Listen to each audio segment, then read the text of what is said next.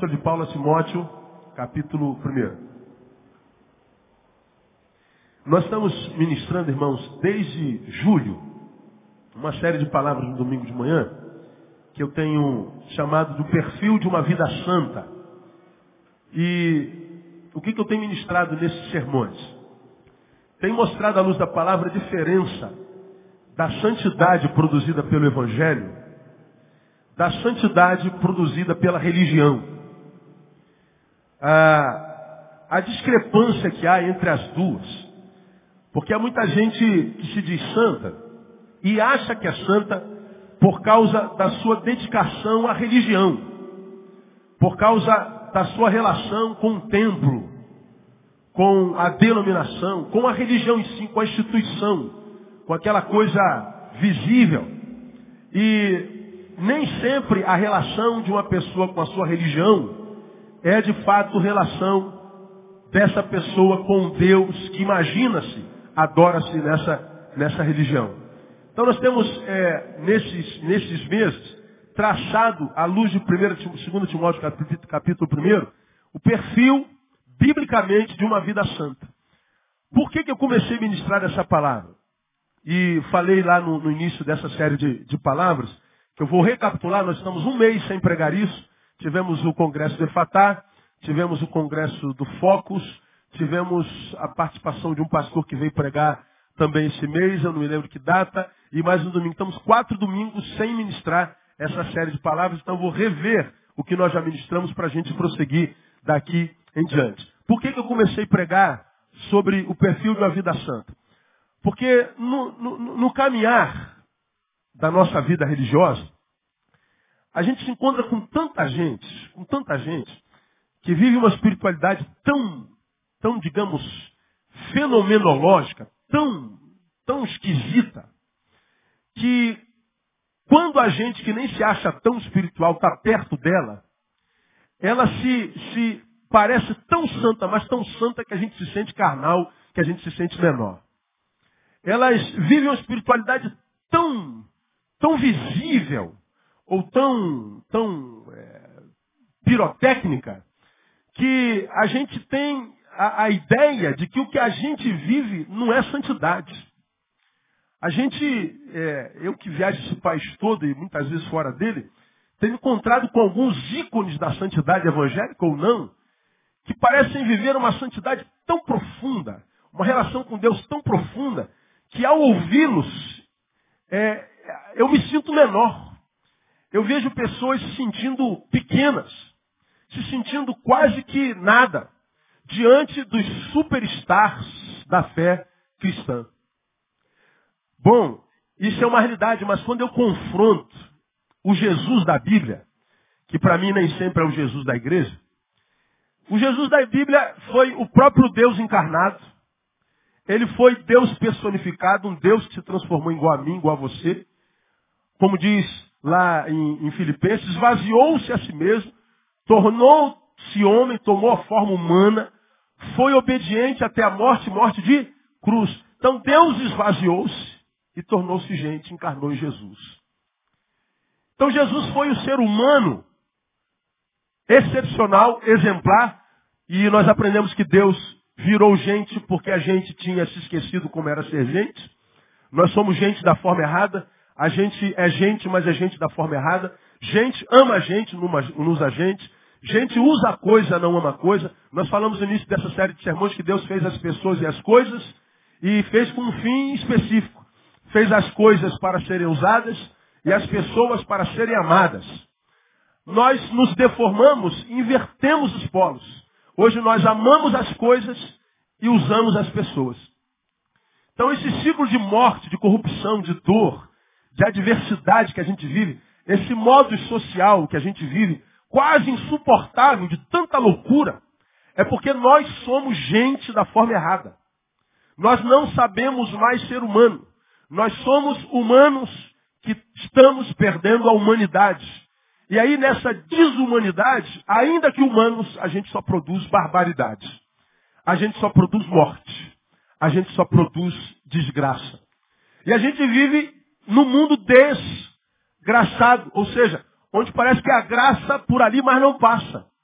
A gente liga a televisão, é só desgraça, só desgraça, desgraça, desgraça, desgraça, desgraça. E ainda que nessa série nós falamos, essa desgraça não aconteça no meu corpo, não aconteça na minha casa, não aconteça na minha família, eu estou vendo-a acontecer o tempo inteiro. Eu estou sendo testemunha de que ela é uma realidade. Então nós somos bombardeados por essa desgraça enquanto informação. Nós somos bombardeados por essa desgraça enquanto componente da raça que tem sido bombardeado por ela, a humana. Isso tudo vai tatuando nossa alma. Isso vai entrando, entrando, entrando, entrando. Isso vai.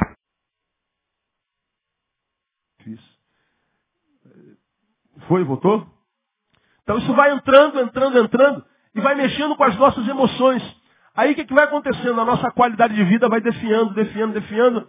Daqui a pouco você está em depressão, não sabe por quê. Daqui a pouco você está com um vazio cósmico dentro de você, não sabe por quê. Daqui a pouco você só está dormindo à base de azepam, não sabe por quê. O que, que aconteceu? O que está acontecendo? O que, que rolou para que eu esteja como eu estou? O que está acontecendo comigo? Essa é a pergunta que a humanidade faz para si mesmo. Um vazio tão grande tudo que outrora gerava alegria em mim, hoje não gera mais nada. Mais nada. Tudo que dava sabor à minha vida, agora a minha vida não dá sabor nenhum. Tudo perde sentido. E geralmente a pessoa que está sendo roubada na vida, morrendo antes da morte chegar, a, a, a pergunta que brota de dentro dela com relação às coisas e à vida é para quê? Ah, vamos sair para jantar? Para quê? Vamos sair para jogar um futebol? Para quê? Vamos trocar uma ideia? Para quê? Ah, vamos viajar? Mas para quê? Vamos trabalhar mais? Para quê? Para quê? Por quê? Porque tudo perdeu sentido. A vida vai sendo roubada, vai sendo roubada, vai sendo roubada. E aí a gente vive essa geração sem vida, de aparência, como eu já tenho ministrado nessa série de sermões, a geração mais bonita que já pisou no planeta, nunca se viu tanta gente bonita, mas nunca se viu tanta desgraça produzida. Nunca se viu tanta gente formosa. Como eu brinquei, essa geração decretou a falência da feiura. Não existe mais feia, só você olhar para o lado. Não tem mais. Agora, a despeito de sermos a geração mais sarada, a geração mais bonita, a geração mais alisada, mais depilada, nós somos a geração que produz mais desgraça. Por que, que isso é uma realidade? Porque nós não somos mais humanos. Nós somos gente da forma errada. Ou nós aprendamos, aprendemos a ser gente como gente tem que ser, ou a nossa vida continua como está. Aparentemente vida, mas essencialmente morte. Por fora, diria vovó, bela. E por dentro, pão bolorento. É exatamente o que vovó dizia. Uma geração de aparência, mas uma geração sem essência. Pois bem, essa geração sem vida, geralmente tenta achar vida na religião. Nós corremos para a religião. Bom, ontem nós tivemos o Sírio de Nazaré em Belém. Uma das maiores expressões religiosas do planeta. Eu já estive lá numa época de Sírio, para o norte do país. E eu fico vendo as expressões religiosas, não só lá, mas em qualquer parte do Brasil. As pessoas vão para procissões, as pessoas vão pegar na corda, as pessoas vão para carreatas, para motocicletas, para as passeatas.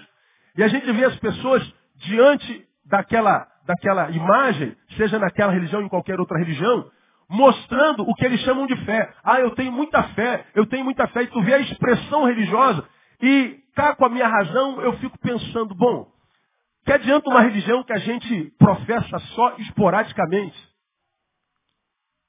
Que adianta uma relação religiosa que faz parte do calendário? Que me faz praticar algo que está no calendário num dia, mas que no outro dia já nem passa mais pela minha cabeça, é um ato esporádico, como outro qualquer. Que, que adianta uma religiosidade que aparenta fé, mas que não faz com que essa fé melhore minha qualidade de vida e minha relação com o próximo. É uma fé que passa pela religião, mas não entra na humanização, na essência do ser. Uma rela relação religiosa que me faz ter contato com aquela religião que eu professo, mas que nem sempre me leva a Deus. Nem sempre. Porque senão nós não viveríamos o que nós vivemos nesse país. O Brasil é a maior população cristã do planeta. A maior população cristã do mundo. Todavia, a despeito de sermos o maior país cristão do mundo, ou seja, o país que tem o maior número de gente que crê em Jesus, que crê em Deus, que tem uma religião, a despeito disso nós vivemos uma das piores qualidades de vida do planeta. Temos uma das maiores populações carcerárias do mundo. Temos hoje a segunda população maior consumidora de psicotrópicos, de drogas, remédios. Nós temos uma das maiores discrepâncias em justiça social do planeta. Poucos planetas do mundo têm uma diferença, um abismo social tão grande entre os ricos e os pobres como o Brasil. Nós temos uma das piores qualidades de vida do mundo. Ou seja, o cristianismo que a gente professa no Brasil, embora seja cristianismo enquanto religião, ela não produz qualidade de vida nem caráter na pessoa. Ela não melhora a vida do país. Ela não diminui a violência na rua. Ela não melhora a qualidade familiar, a relação do marido com a esposa, dos pais com os filhos, dos filhos com os pais. Ela não melhora a relação entre os vizinhos. Ela não melhora a justiça. Entre o governo e a, a população não há justiça. Então que cristianismo é esse que não melhora a vida da cidade, não melhora a vida da sociedade? É o cristianismo, religião, mas que não entra na essência. É uma prática dominical. É uma religião professada, mas com datas específicas. Ela não se transformou em vida, na vida das pessoas que dizem professá-la. E aí as pessoas que entram na religião muitas vezes imaginam que a vida vai melhorar e a vida não melhora. O que, que acontece? Decepciona-se não só com a religião, mas com Deus da religião. E por causa do Deus da religião, ela não crê mais em nada. E aí a palavra é aquela que eu ministrei alguns domingos atrás. A palavra é dane-se. Eu quero me dar bem. E ele vai poder tirar, ele vai querer tirar tudo de quem quer que seja, de onde estiver, para que ele se dê bem. O egoísmo o alcança de tal forma que tudo que ele reconhece é o eu. Tudo que não é eu, dane-se. Eu quero é, é, é tirar. Isso é o processo de coisificação do ser humano, que quando olha para o outro é uma coisa, coisa se usa, coisa não se ama. Então se você é uma coisa, eu quero tirar de você o que eu puder. Mas, rapaz, você tem que respeitar os outros, ninguém me respeita. Dane-se. Esse dane-se é a comprovação cabal de que o ser humano não é mais ser humano como o ser humano tem que ser. Então, quando a gente olha para esse estado de coisa, irmão, a gente tende a perder a esperança. Porque a gente assim, cara, não tem mais jeito. Nós estamos num caminho muito ruim da sociedade humana, nós estamos num projeto muito ruim de vida. Aqui eu conto um fato muito triste para vocês que aconteceu essa semana, que me abalou muito. Aqui, na nossa igreja. Essa semana, um jovem policial matou a sua esposa. E depois deu um tiro em si e se matou. Aqui, membro da sua igreja. E essa semana foi o enterro de ambos. Aí a pergunta que deve vir na sua cabeça, talvez seja aquela que tenha passado pela minha. Como pode uma pessoa que ouve de Deus, que ouve a palavra, que adora o Senhor, que vem à igreja constantemente, como é que uma pessoa tem coragem de matar a esposa e se matar? E mais, na frente de uma filha de oito anos.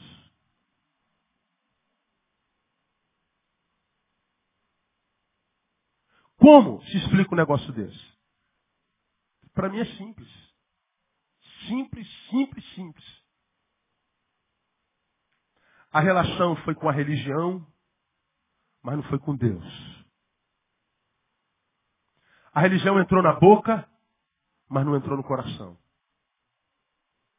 A palavra entrou na orelha, mas não foi ouvida. Não foi receptada. A palavra continua sendo de Deus porque foi pregada. É logos, é verbo. Mas ela não entrou no coração, não se transformou em rema, em vida. E como você tem aprendido essa palavra aqui, ainda que seja de Deus, só tem poder se ela entrar em mim e for vivida. Porque se ela não entrar em mim, é só um livro, como qualquer outro. Por mais que você se escandalize com isso. Se isso aqui não sair daqui, que é um verbo, palavra, for receptado pelo meu ouvido, a fé vem pelo ouvir a palavra de Deus. Se o meu ouvido não ouvir e captar, e essa palavra não descer ao meu coração, a única coisa que acontece com o indivíduo é mudança de religião, só. Ele deixa de ser católico para ser evangélico, deixa de ser espírita para ser evangélico, ou deixa de ser evangélico para ser espírita, deixa de ser católico para ser espírita, sei lá, só muda a religião, mas a qualidade de vida continua a mesma. Por isso nós vemos pessoas felizes e infelizes no catolicismo, nós vemos pessoas felizes e infelizes na igreja evangélica. Nós vemos pessoas felizes e infelizes ah, na macumba. Nós vemos pessoas felizes e infelizes no ateísmo. Então, embora a religião ela seja uma atitude coletiva, a relação com Deus é uma prática subjetiva. Eu e Deus, Deus e eu, ninguém mais. Quando essa relação subjetiva do meu eu com Deus é uma realidade concreta, não é discursiva, claro que essa relação com Deus me empurra para o próximo. Aí vira coletiva. A relação coletiva com o seu corpo, com a sua igreja, sim, aí é coletivo. Mas eu não vivo em coletividade, a gente não está junto a semana inteira. Cabe essa reunião, cada um vai viver a sua própria vida. E Deus não habita em templos feitos por mãos humanas. Então ele habita em templos feitos pela sua própria mão. Deus habita dentro de mim, Deus habita dentro de você. À luz do Evangelho, a igreja não é esse tabernáculo, igreja é você. Amém ou não? Diga assim, eu sou a catedral de Deus na terra. Verdade. Ele escolheu habitar dentro de você. Isso é maravilhoso. Deus quer habitar dentro de cada um de nós. Agora, quando isso não acontece, ainda que a gente mude de lugar de adoração, ainda que a gente mude de religião, a gente, ainda que a gente mude de guru, Lá era um guru, aqui o guru é o pastor, lá o guru é o padre, lá outro é o guru, é o pai de santo. Ah, só muda de guru. Onde quer que você estiver, você vai ser infeliz. A vida de Deus não vai fluir dentro de você. E ele diz que quando nós nascemos do Espírito, irmão, do nosso interior, flui rios de água viva. Promessa de Deus para mim e para você é que eu seria uma fonte de água viva e não de, de água morta. A minha vida fluiria de dentro de mim com alegria, com vontade de viver a cada manhã. Que a vida que ele geraria em mim seria uma vida que valia a pena ser vivida. E que a gente viveria com intensidade, desde que a gente estivesse ligado à fonte que é ele. Agora, se essa, essa relação com Deus não entra na subjetividade, né, no subjetivo essencial de cada um de nós, mas fica só nesse ajuntamento religioso, na prática coletiva da religiosidade que tem uma data marcada, um local marcado, um horário marcado, como no nosso caso, domingo, 10 horas da manhã e 18 horas. Se o que eu tenho de Deus é só nesse horáriozinho, o que eu tenho de Deus é nada, porque Deus é muito mais do que a gente recebe dele num culto como esse, amém, amado? Muito mais, muito mais. Se eu tivesse de Deus só nessa horinha que a gente passa aqui, eu estava louco, eu dava um tiro na cabeça também, porque está insuportável viver. Agora eu louvo a Deus, porque o Deus que a gente serve não é o Deus do domingo, ele é o Deus do domingo, da segunda, da terça, da quarta, da quinta, da sexta, do sábado, e do domingo, da segunda, da terça, da quarta, da quinta, da sexta, manhã, tarde e noite. Ele está conosco todo dia, o tempo todo, onde quer que a gente estiver, no nome de Jesus. Quando a gente se relaciona com esse Deus, vale a pena. A nossa vida flui. E aí, a gente vê pessoas se achegando à igreja e parecem viver uma espiritualidade que a gente muitas vezes se impressiona e diz assim, cara, esse cara está cheio de Deus. Não se impressionem com a santidade de ninguém, eu tenho ensinado a vocês. O que tem que impressionar não é a santidade de ninguém, porque a santidade não é impressionante. Impressionante é a humanidade que a santidade gera nos homens. É isso que impressiona. Quando eu estou próximo a Deus, Deus vai me transformar num ser humano como o ser humano tem que ser. Vai transformar a gente em gente como gente tem que ser. O que a santidade faz é nos ensinar a ser humano. É nos ensinar a ser gente.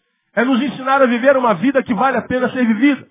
De modo que quando a santidade me alcança de verdade, ela não me esquisitiza. Ela me normatiza, ela me normaliza. Ela me traz para a normalidade. Então nenhuma santidade impressionante é verdadeira, porque a santidade me impressiona. Como Jesus. O que, que Jesus tinha de impressionante? Pelo contrário, a Bíblia diz que quando nós olhávamos para ele, quem sabe o resto desse versículo? Não havia nada para que fôssemos atraídos por ele. Não havia nem beleza, nem formosura. Diga assim, Jesus era feio. É isso aí que o texto está falando. Diga mais, Jesus era pobre. Era filho de carpinteiro. Pobre e feio.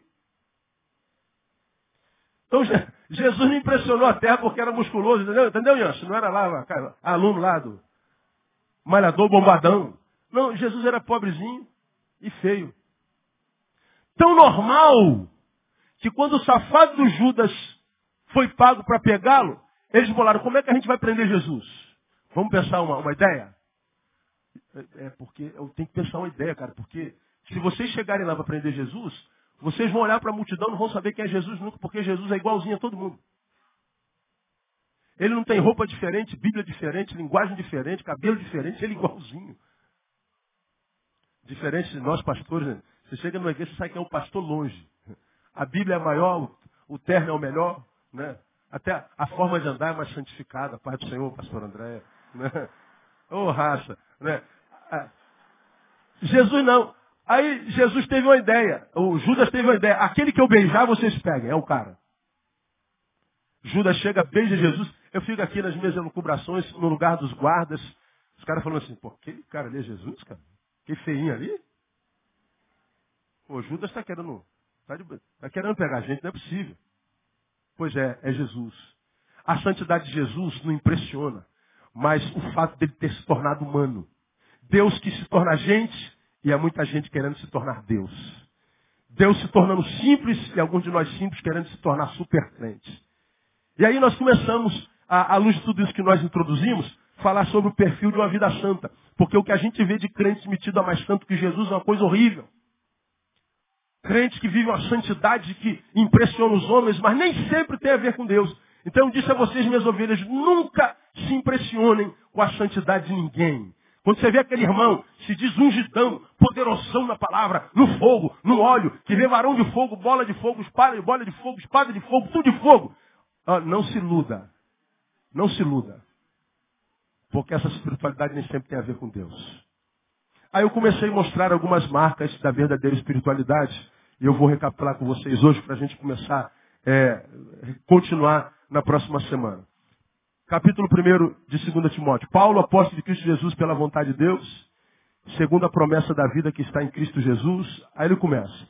A Timóteo o quê? Amado filho. Então Paulo diz assim, olha, eu sou o santo, e Paulo foi talvez o maior, né? Escrevendo ao seu santo discípulo Timóteo. E ele começa dizendo, a Timóteo, meu amado filho. Então a primeira marca daquele que está vivendo santidade é o amor. O santo é marcado pelo amor. E o amor, irmão, não se discute. Quem ama, a gente sabe, acabou. Se você ama alguém, vamos vir para a relação amorosa, erótica. Sei lá, você ama uma mulher, ama um homem. Quando a gente é amado, a gente sabe que é amado. Amor não deixa dúvida. Então quando a gente será que ele ainda me ama? Será que ela ainda me ama? É porque você já com dúvida desse amor. Porque quando o amor é verdadeiro, cara, não tem, não tem, não tem esse negócio, não se confunde amor com nada. Amor é um sentimento inconfundível. Quando a gente ama também, a gente não tem dúvida. A gente simplesmente ama e sabe que ama. Aí vem Paulo e diz assim, Timóteo, amado filho. Filho que é filho na terra porque ele gerou em Cristo. Agora, infelizmente, no nosso meio, como eu falei naquele domingo, amado virou um pronome de tratamento. Ô amado, ô meu amado irmão, nem conheço o cara, ô meu amado. Ô amada, é o slogan da bombom, né? Ô amada, amado, e ela está ferrada na vida hoje, né? Amado, amada. O amado, amada, virou um pronome de tratamento. A gente chamou todos meus amados irmãos. Não amo nada. Virou um pronome de tratamento. Virou uma forma como a gente se trata. Virou uma linguagem, uma verborragia. Virou blá blá blá. Amado para cá, amado para lá. E às vezes não ama coisíssima nenhuma. Agora, quando Paulo fala de amor, ele fala de uma coisa que não é só pronome tratamento e nem é só um sentimento. Quando a Bíblia fala de amor, fala de uma coisa que vai além da emoção. Porque se fosse só sentimento, ele não diria para mim para você, quando teu inimigo tiver fome, faça o quê? Deixa ele morrer de fome, que é teu inimigo. É isso que falou lá? Teu inimigo está com fome, faz o quê? Dá de comer. Teu inimigo está com sede, faz o quê? Dá-lhe de beber. Fazendo assim, tu ajuntarás brasa viva sobre o quê? A cabeça dele. Você vai queimar a consciência dele. Por quê? Porque ele é teu inimigo. Quando você pediu água, ele disse, não, porque eu não gosto de você. Pediu é, pão, não, porque eu não gosto de você. Pediu água, não, porque eu não gosto de você. Aí de exemplo daquele sermão, você vai lembrar. Tua mulher está grávida e você está sem carro nesse momento histórico, cronológico da tua vida. E o moleque cismou de nascer de madrugada. Fica desesperado, tu vai no primeiro vizinho. Quem mora do lado? É o dito cujo. Vocês não se dão bem de jeito nenhum, cara. Teu filho bateu no filho dele, ele veio aqui, quebrou, matou teu cachorro.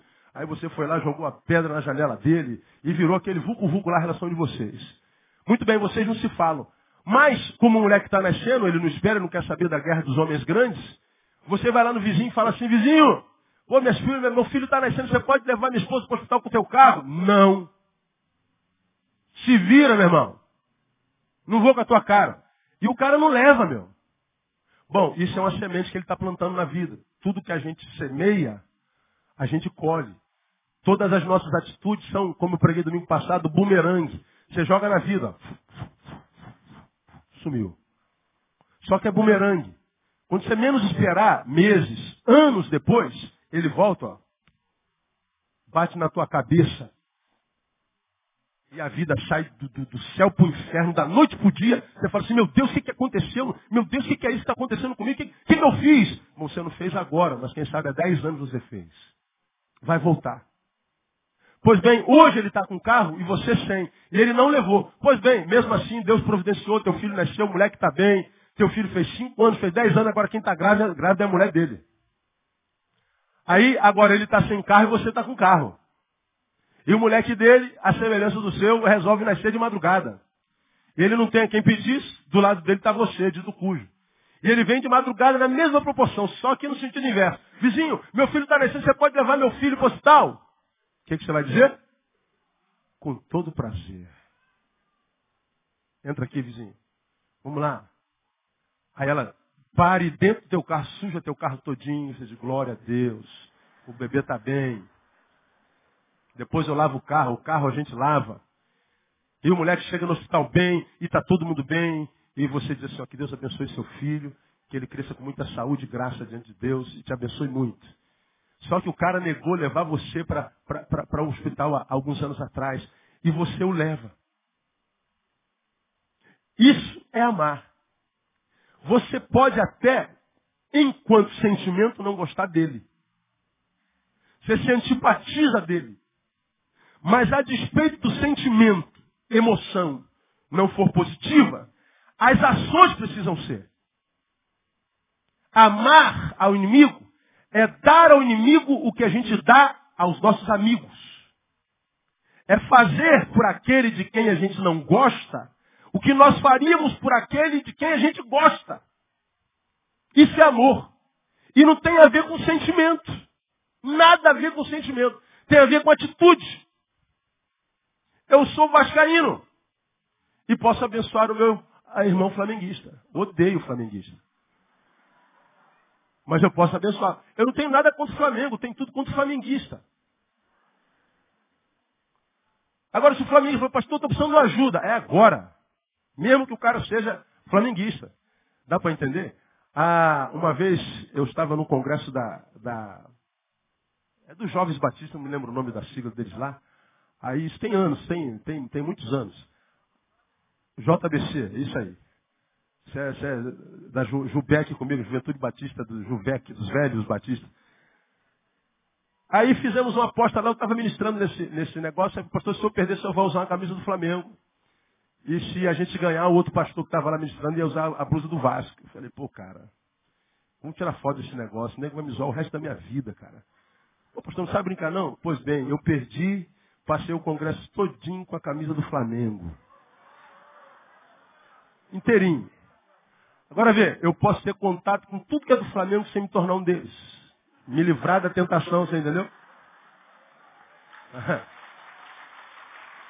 Usar uma camisa do Flamengo não me faz flamenguista. Ou seja, eu posso abençoar o meu inimigo. Amar é isso aqui. Amar não é um sentimento. Pastor, eu não vou fazer porque eu não gosto dela, minha mãe não me abençoou. Abençoa ela você. Tenho ódio do meu pai, mas abençoa o teu pai, que pai que se odeia. Porque ele cara me prejudicou no trabalho, abençoe-o. Isso é ser santo. Agora, a gente vai odiando quem nos odeia, a gente vai matando existencialmente quem nos matou existencialmente, a gente vai pagando com a mesma moeda, chega domingo, bota perna e gravata, ou então deixa o coque crescer, a perna cabeluda, e vem com o pandeiro para a igreja. Glória a Deus, aleluia, o Senhor está nesse lugar. Fogo, Senhor. Manda poder. Ah, irmão, conversa fiada, irmão. Isso é conversa fiada. Isso é chamar Deus de idiota. Achar que santidade tem a ver com o que a gente vive aqui fora, aqui dentro. E as nossas igrejas estão cheias desses crentes, que parecem santos aqui dentro, mas quando termina o culto não são santos porcaria nenhuma. Religiosidade. Essas pessoas que se enganam porque estão na religião são as mesmas pessoas que quando a dor da vida apertar, quando a bifurcação existencial, ou seja, quando a gente não souber o que fazer no momento mais agonizante, ele vai ver que a religião não serve de nada. O que serve é a presença de Deus em qualquer canto onde a gente estiver. Então a marca primordial de um santo é o amor. E por que, que é o amor? Porque a Bíblia diz que Deus é amor e um santo está cheio de Deus. Você entendeu o que é isso, irmão? Amém ou não? Por isso, escuta aqui que eu vou falar para você. Há muitos a quem Deus quer encher e Deus não pode. Porque eu acredito que todos os crentes gostariam de ser cheios de Deus. Amém ou não? Quantos aqui gostariam de ser cheios de Deus? Eu gostaria, pastor.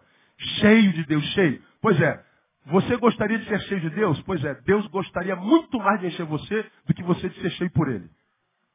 Então por que Ele não enche? Por uma simples razão. Deus é amor. Se encher você, você vai ter que amar. Mas alguns de vocês não estão dispostos a isso. Porque diz, pastor, eu quero ser cheio de Deus, mas eu não perdoo de jeito nenhum aquele cabra. Pastor, eu quero muito que Deus me abençoe, me guarde, me use, me, me encha com a sua graça, com o seu amor, com a sua unção.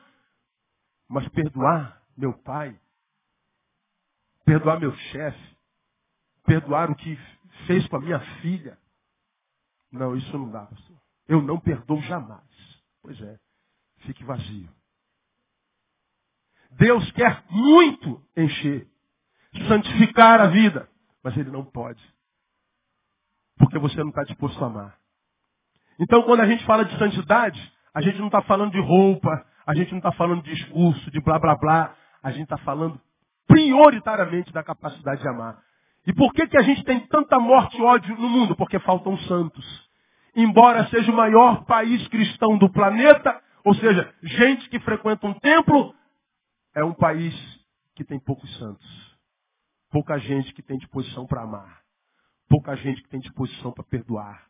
Pouca gente que tem disposição para estender a mão para dar a segunda chance. E essa é a parte mais difícil, né? Porque, como eu preguei naquele domingo, para matar é fácil, basta ser um idiota, basta ser um imbecil. Basta ser um, um cabecinha de, de, de formiga. Para odiar é fácil. É só, só se entregar aos sentimentos. E o ódio não requer nenhum esforço. Quando ele toma a gente, se entrega, ele te leva a fazer todo tipo de barbaridade. Então basta ser um idiota. Para matar é só ter uma arma na mão, aperta o gatilho, puf. Basta ser um irracional que não consegue controlar suas emoções. Ele mata. Então qualquer pústula mata. Eu quero ver devolver a vida. Eu quero ver perdoar. Porque perdoar é ir contra a sua própria vontade. Requer esforço. Requer domínio próprio. Requer postura. Eu quero ver dizer, me perdoa. Foi eu quem errei. Você vê essa semana, depois de 31 anos, eu bati com um carro. Você vê como é que está a coisa, né? Aí bati na traseira de um rapaz. Falei, caramba, cara, eu bati, inacreditável. Eu sou, eu sou, eu sou muito, você não tem noção da minha vida, eu sou muito, muito na linha. Mas bati, Deus sabe por quê. Aí bati na traseira de um cara, falei, puxa vida, prejudiquei o carro do rapaz. Aí o cara desceu e veio em cima de mim, aí eu fiz assim, ó. Ó, eu estou errado, você está certo. Eu vou pagar tudo. Me perdoe. O cara não disse uma palavra. Pô, brother, o que, que houve aí? Não, cara, eu bisonhei. Tudo bem então? Tudo bem. Então, vamos tirar o carguinho. Paramos o trânsito, né? Aí subimos na calçada e falei, ó, cara, culpa minha, foi eu que estraguei seu carro, quero te pedir perdão. Eu sou o pastor Nail, sou da igreja Batista Betânia. Claro que ele conhecia a igreja Batista Betânia. Não, mas tudo bem. Aí resolveu, e ontem viu o valor da facada. Uma facada que você não tem noção. Dói. A, a parte que mais dói no corpo é o bolso, né? Doeu. E, mas não teve discussão, não teve briga, não teve nada. Quando ele veio, me perdoa. Eu errei, você está certo. Acabou. Não conheço o cara, não sei para onde ele foi, de onde ele vai, o que ele fez, não sei nada. Mas reconhecer o erro, isso é amar. Dizer me perdoe é ser macho. Porque o idiota gride. O imbecil se entrega às emoções. Vou quebrar você. Pô, isso é fácil, cara. É só perder a racionalidade. Se entregue. Deixa a vida te levar. E você vai se tornar um monstro. Agora, para perdoar, para pedir perdão, para reconhecer-se o problema, aí tem que ser santo.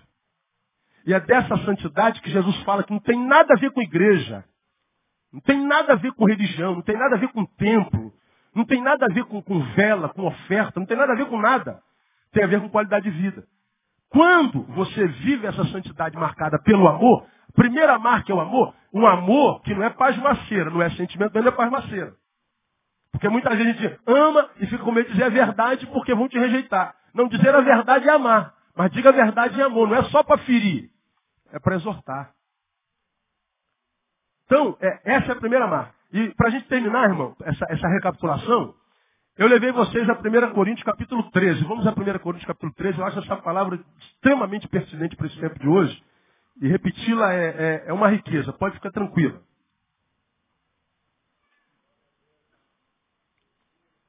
Nós estamos falando de amor, e aí nós fomos a 1 Coríntios capítulo 13, onde Paulo fala sobre a suprema excelência do amor. Então a santidade tem a ver com amor e não com religiosidade. Aí por que que a Bíblia ensina que a primeira marca do santo ou da santidade é o amor? Porque sem amor a vida perde sentido, não, não, não tem jeito. Nós nascemos para amar. Quem não ama não justifica a própria existência. Não tem jeito. Agora, como a gente é gente da forma errada, o que, que aconteceu hoje? Hoje, se você fala assim, ah, eu vou fazer amor. Do que, que a gente está falando? Sexo.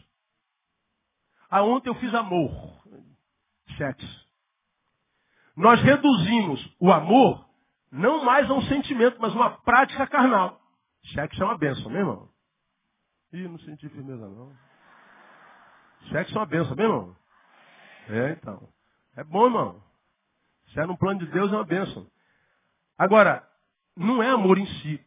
Faz parte do amor, mas não é amor em si. Aí nós reduzimos a isso. Aí pregamos naquela noite, e foi uma repercussão aí da mídia, nossa, você não tem noção, que eu falei assim, ó, essa geração, embora a mais bonita, a mais miserável, ela é escrava dessa parte do corpo. Aqui, o corpo dela, tudo que dá prazer ela é daqui, aqui. Daqui para cima parece que não tem mais nada e daqui para baixo não tem mais nada. O único prazer está ligado ou ao pênis ou à vagina. Tirar o, se tirar o pênis, o cara ficar broxa, acabou, tem que se matar. Se a mulher ficar frígida, não quer mais viver. Porque o único prazer que tem na vida é relacionado ao sexo. Não consegue tirar prazer mais de nada. Só se olhar ao redor, irmão. Olha, olha na, na, na tua fábrica, na tua faculdade, só se fala nisso. Estou falando que sexo não é bom, sexo é uma beleza, uma bênção. Mas eu não sou só um pênis, não sou só uma vagina. Tem muitos outros membros em mim que podem dar prazer da mesma forma, às vezes mais.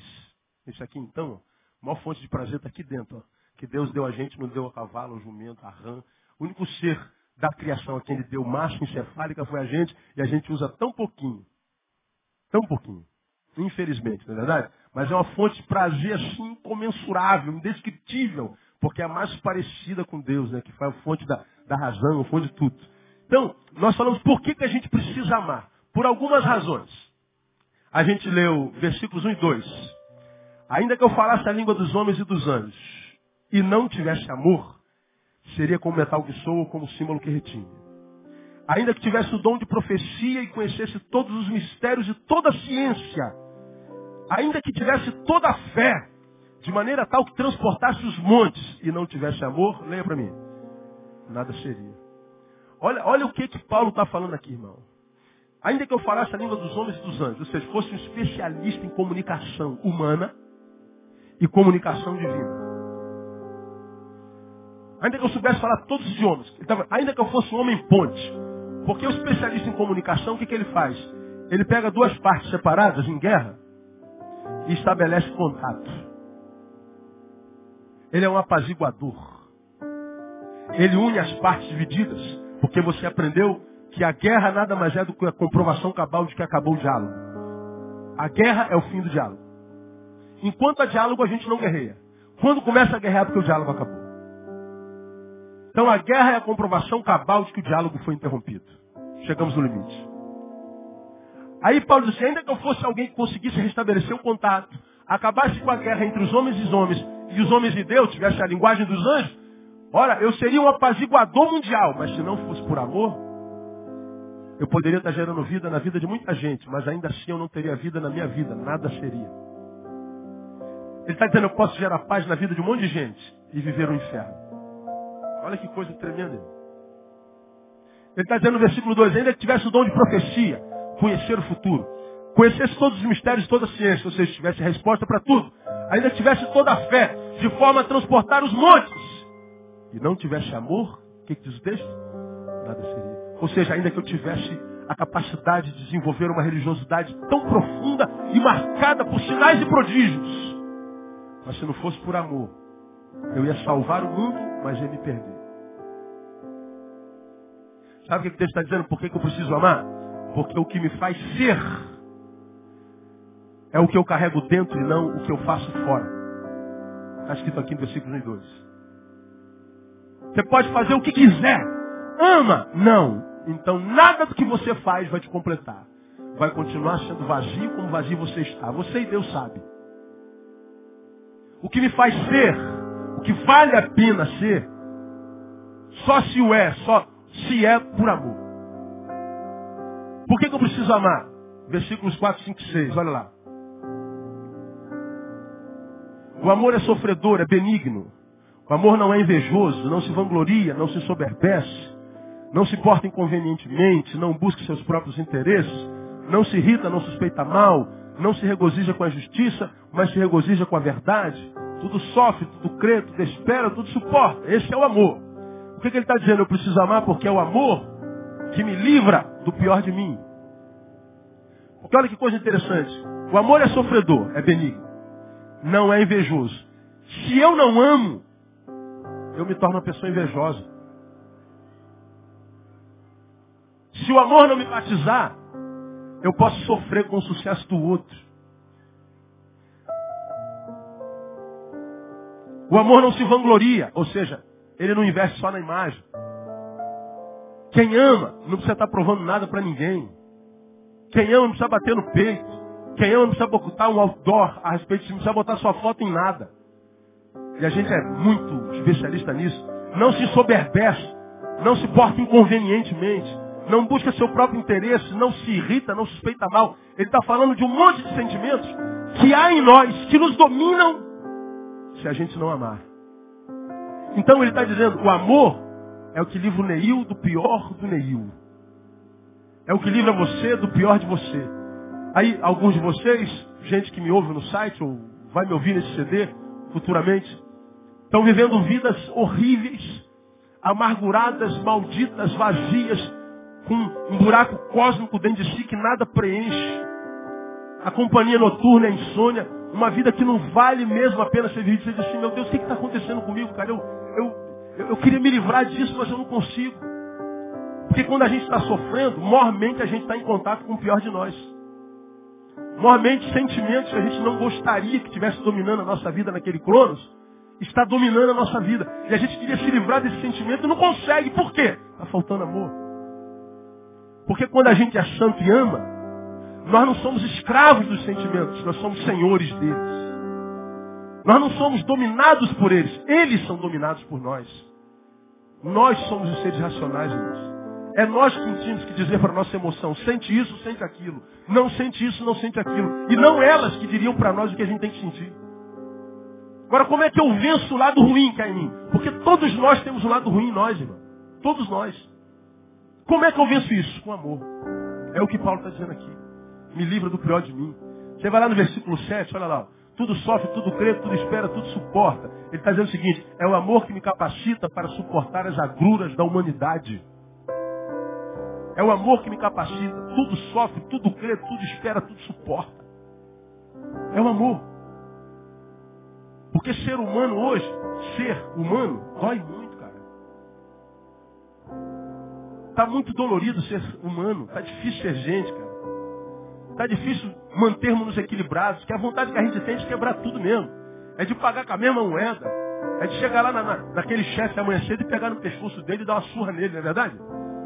Não tem vontade de quebrar tudo, pegar esse político, botar no saco e botar fogo tem vontade de arrebentar geral, porque está difícil segurar, está muito difícil. A gente vai segurando, vai arrebentando tudo no corpo. Ele está dizendo, como é que a gente suporta isso, pastor? Amando. O amor é o melhor remédio. O amor é como o omeprazol para o estômago, né? Tem, tem um omeprazol que é um que guarda o estômago quando você toma um monte de remédio. Aí ele guarda o teu estômago para que o teu estômago não arrebente com os remédios que você toma. O amor é a mesma coisa. O amor, ele vai impermeabilizando o teu ser e quando as agruras da vida vão tentando entrar, se alojar, o mal cola na parede interior do teu ser e tenta fazer ninho. Mas o amor já está ali, aí ele vai escorrendo e não consegue grudar na parede. E você espere no nome de Jesus. Dá para entender isso, amém ou não? É o que o amor faz. O amor guarda a nossa alma, a nossa mente, nosso coração. Aleluia. Olha aqui mais, veja o versículo 8. Estou acabando. O amor jamais acaba. Mas havendo profecias serão aniquiladas, havendo línguas cessarão. Havendo ciência, desaparecerá. Ou seja, é o amor que nos livra das ciladas da religião. Ele está falando aqui só de atos religiosos. É o que eu fiz na introdução. A gente pode estar tá dentro de uma religião, dentro de uma instituição religiosa, imaginando que na instituição está se relacionando com Deus e Deus não tem nada a ver com aquilo. Isso pode ser aqui, pode ser lá, pode ser em qualquer lugar. Porque a gente está vendo um monte de gente sem vida dentro e fora da igreja. Agora, quando eu amo, ou seja, eu sou santo, ele vai me saber me ensinar a discernir bem todas as coisas. O que mais para a gente caminhar para o final? Veja o versículo 9. Porque em parte conhecemos e em parte profetizamos. Ou seja, é o amor que nos equilibra quando queremos respostas e não as temos. Vai me fazer entender, Neil, você não tem resposta para tudo, você conhece em parte. Ó, irmão, sou graduado em filosofia e teologia. Tenho oito pós-graduações, você sabe disso todas na área de humana. Agora, depois de mais de 20 anos formado,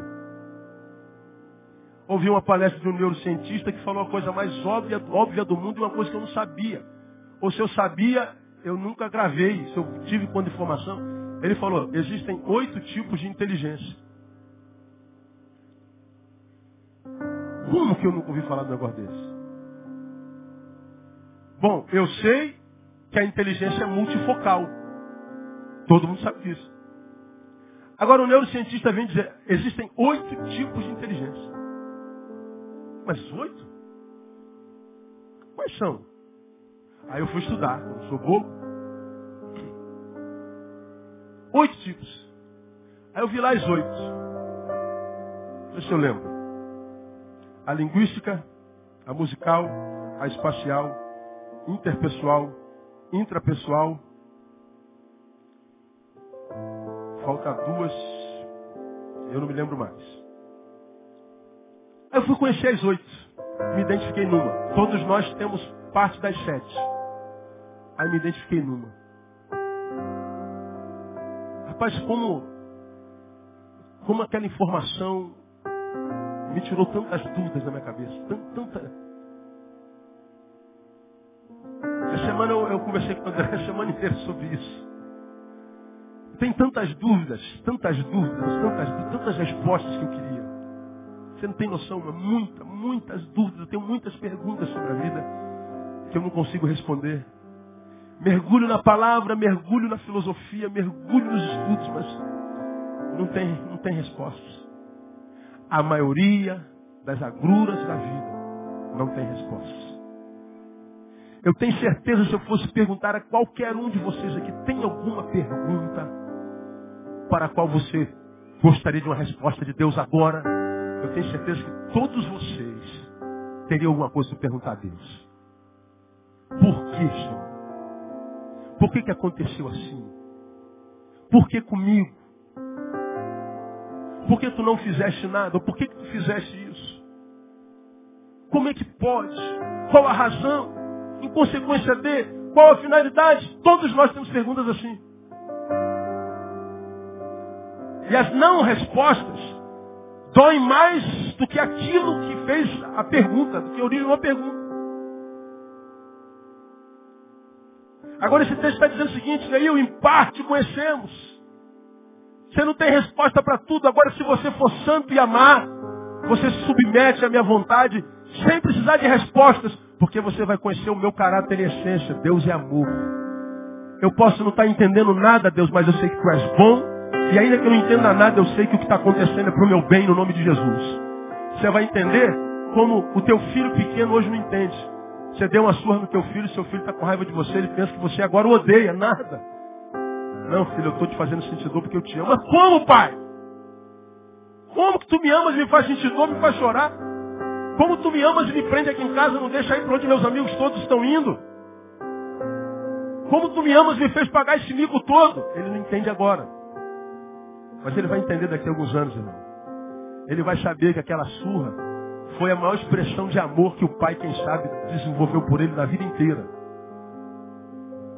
Mas agora a gente não tem respostas. E quando a gente não tem resposta, o que mantém a gente de pé é o amor. É a santidade. Porque senão a gente chuta o balde mesmo. Você já aprendeu que toda vez que a gente acorda, tem um balde escrito, chute, do lado da nossa cama. Quantas vezes você não acordou e deu vontade de chutar o balde? Largar trabalho, família, igreja, Deus, largar tudo, largar filho, largar tudo. Já sentiu isso alguma vez, sim ou não? Duvido que não, né? A gente tem vontade de mudar tudo. Eu vou dar uma volta assim na minha vida, de nada. É igual o outro falou, de 360 graus. Não dá não, você vai descansar. Você vai dar a volta vai parar no mesmo lugar. Então, dá de 180. Né? Já tem que dar, dá de 180. Não, não há resposta para tudo. Vou terminar. Você vai lá no versículo 12, ou melhor, no 11. Quando eu era menino, falava com o menino, sentia como menino, pensava como menino. Mas logo que cheguei a ser homem, o que, que ele diz aí? Acabei com a coisa de menino. Não dá para ser criança a vida inteira, irmão. Não dá para ser menino imaturo a vida inteira. Não dá para ser bobo, ser mané a vida inteira. Ele tem que crescer, pô. Ele está dizendo que é o amor que nos tira da mediocridade. É o amor que faz a gente viver as fases com sabedoria. Quando eu era menino, eu pensava, sentia e fazia. Agora, quando deixei de ser menino, virei homem, então vou viver como homem. Agora, não, não é feio, cara, um homem bobo. Já viu aquelas velhas de 45 anos? 40 anos. Aí tá gorda. Só que não consegue aceitar-se a si mesmo. Aí começa a pelar, encurta o short, diminui o cós, é o cós o nome daqui?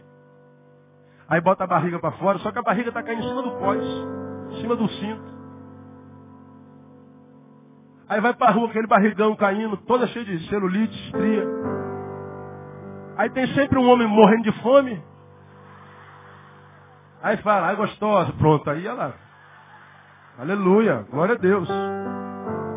Agora, é, é porque o cara, o cara é mendigo sexualmente falando, não come ninguém. Está com fome. O que cai na rede é peixe. Aí a mulher se sente. Agora, quem não está morrendo de fome, olha para aquela mulher e fala o quê? Ridículo, olha que coisa ridícula. É um velho com atitude de menino. Não tem os varões que trocam a esposa por, de 40 por duas de 20. Não tem os varões que trocam seus velhos por dois meninos de 20. Atitude de menino. Não tem gente que vive cometendo os mesmos erros 10, 20 anos seguidos. Não aprende nunca. Você fala 200 vezes o cara comete o mesmo erro. Por que, que não cresce? Mesmo estando ouvindo a palavra, porque não é santo. Tem cérebro, mas não usa. É medíocre. Agora, o que, que se espera de medíocre? Mediocridade. E o que, que se dá ao medíocre? Nada, porque ele não valoriza o que é joia. Vai ser medíocre a vida inteira. Vai continuar sendo como é, quem é, do jeitinho que é. Porque para mudar o que se é, tem que mudar o que se faz. Tem que mudar o que se pensa. Porque senão a gente cai naquele conceito de loucura da psicanálise que eu falei naquele mesmo sermão. A loucura no conceito psicanalítico é o seguinte, fazer o que sempre se fez, da forma como sempre foi feita, esperando colher resultados diferentes. Como é que eu posso fazer o que eu sempre fiz da forma como sempre foi feito, esperando colher resultados diferentes? Isso é loucura, isso é insanidade. Só se colhe resultado diferente, fazendo diferente, sendo diferente. Quer mudar a vida? Faça diferente. Senão continua a mediocridade. Termino. Versículo 12. Porque agora vemos como espelho enigma, mas então veremos face a face. Agora conheço em parte, mas então conhecerei plenamente como também sou plenamente conhecido. Aí ele termina. Agora, pois, permanecem a fé, a esperança, o amor. Esses três. Mas o maior desses, qual é? É o amor. Entre a fé, a esperança e o amor, qual é maior? O amor. Aí você fala assim, mas a fé não é importante. Não, não é isso que ele está dizendo, irmão. A esperança não, não é isso que ele está dizendo. Porque Paulo está dizendo o seguinte, a fé pode ser fé, mas pode ser a fé do defunto. Fé sem obras. A esperança, diria o sábio popular, que é a última aqui. Quando eu digo que a esperança é a última que morre, estou dizendo, a esperança morre. Não é verdade? Quando é que a esperança morre? Por último. Mas morre. E o amor? O texto diz que o amor jamais acaba. Quando eu sou batizado por esse amor, Irmão, podem vir as agruras, as adversidades, podem vir as críticas, os inimigos podem abandonar, pode vir o que vier. Porque o amor é Deus, Deus é amor, e quem está cheio de amor está cheio de Deus, quem está cheio de Deus está pronto para sobreviver a qualquer adversidade no caminho, no nome de Jesus.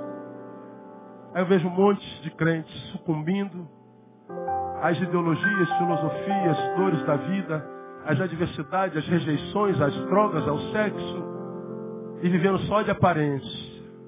O fulano é ferão, né? Não é ferão que se fala, é outra palavra. Fulano é ferão, né? Pô, essa mulher tal. Aí tu, todo mundo aplaudindo. Isso é fama. Fama é o que os outros pensam a nosso respeito.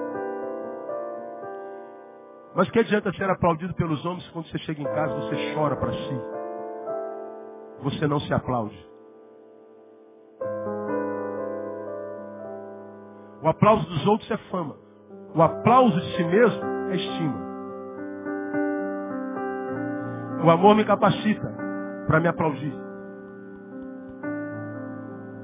Quando eu me aplaudo, eu estou dizendo, eu tenho estima. Mas eu não aplaudo a imagem que os outros têm de mim.